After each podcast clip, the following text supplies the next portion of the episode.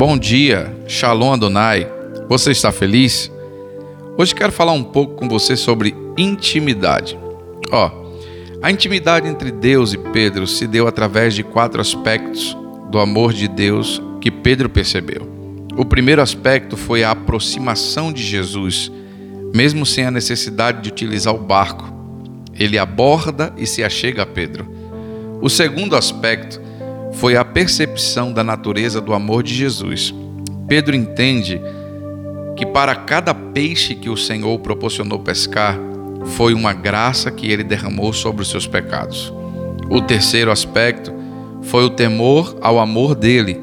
Pedro sentiu o poder da glória de Deus e enxergou que não podia esconder os seus sentimentos dele. O quarto aspecto foi a visão que o amor de Deus deu a Pedro. Pedro recebe uma palavra visionária de Jesus que o denominou como pescador de homens. E depois de negar Jesus três vezes, Pedro se rendeu à maravilhosa pesca da graça e amor que só Jesus pôde lhe oferecer. Que Deus possa te encher de graça, de amor, e que você possa entender que sem Ele nada podeis fazer. Que você seja mais íntimo do Senhor, porque Ele tem nos dado hoje essa oportunidade de estarmos no profundo dele, de estarmos mergulhados nele para viver a intimidade com ele. Então que você possa se tornar assim como Pedro, alguém íntimo e que reconheceu que não podia esconder de Jesus aquilo que estava dentro dele, porque Jesus conhece muito, muito, muito, muito.